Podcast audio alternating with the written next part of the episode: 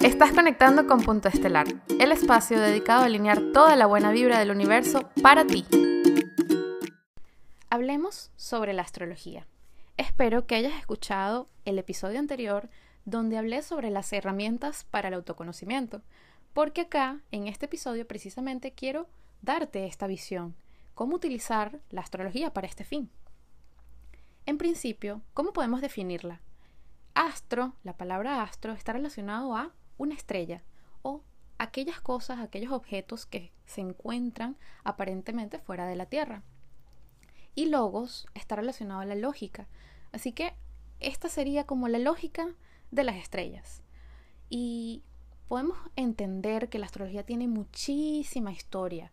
Hay muchos estudios arqueológicos incluso que nos demuestran cómo el ser humano ha indagado en eso de analizar el misterio del universo y de sí mismo, porque nos hemos dado cuenta de esa influencia que puede haber entre los fenómenos celestes y este sitio donde nos encontramos, que es nuestro planeta Tierra.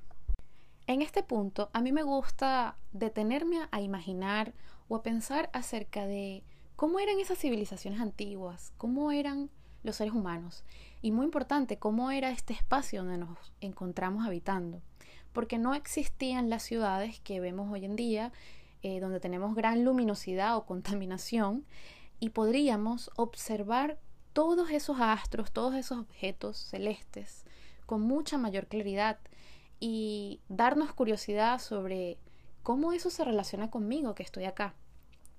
Todavía podemos acercarnos a estos sitios donde quizás hay un poco más de naturaleza, un poco más alejados de las ciudades o de las grandes ciudades y poder contemplar ese cielo y hasta algunos planetas que aparentemente no podemos ver.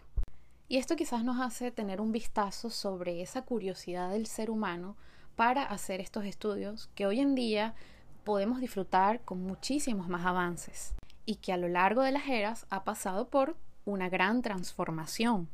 Porque uno de los grandes cuestionamientos es cómo somos parte nosotros de ese todo y aquí me voy a referir a estos conceptos filosóficos muy interesantes que dicen que como es adentro es afuera, como es arriba es abajo.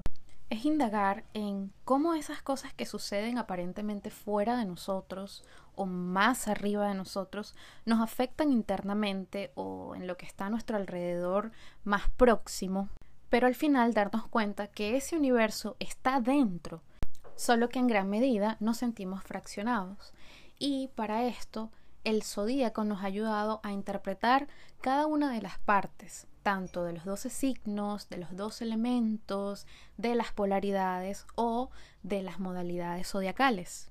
De igual manera, cada uno de estos puntos a lo largo de los episodios del podcast los voy a ir desarrollando muchísimo más. Pues la astrología tiene muchos elementos interesantísimos de ver que los vamos a contemplar en cada porción de las personalidades, de los arquetipos, que son estas funciones que todos tenemos afín, pero que todos los seres eh, tienen en distintas proporciones. Todo este lenguaje y todos estos símbolos nos ayudan a traducir ese lenguaje de las estrellas y por ende de nuestra psique, porque cada uno tenemos distintas pautas que marcan eh, en parte nuestro comportamiento.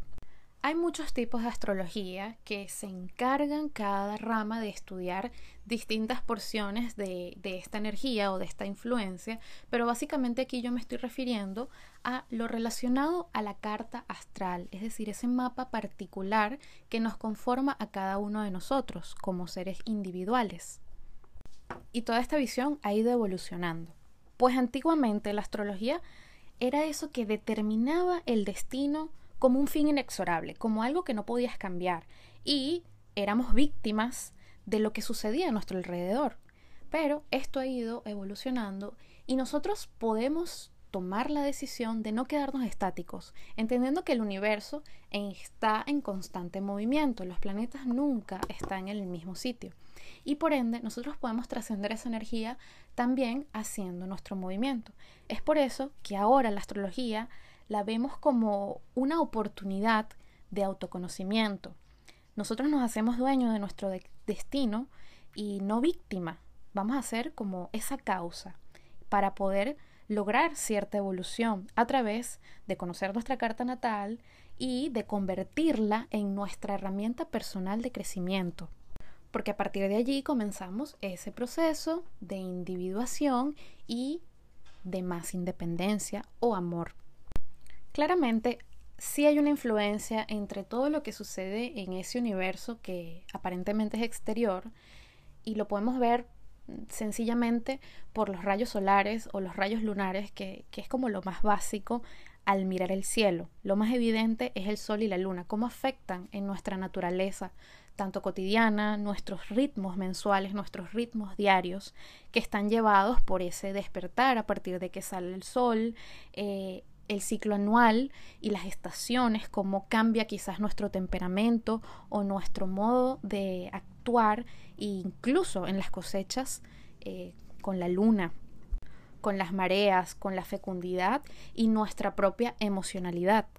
Esto también me hace pensar lo privilegiados que somos de estar en este planeta, en la Tierra, porque tenemos las condiciones dadas para poder subsistir, donde nos llega la cantidad de luz solar necesaria y para tener calor, para poder tener la vida que tenemos y todos los ciclos que nos conforman. Y como reflexión, quiero dejarte una pequeña lucecita encendida como una chispa que te motive a conocer mucho mejor tu carta natal, tu carta astral.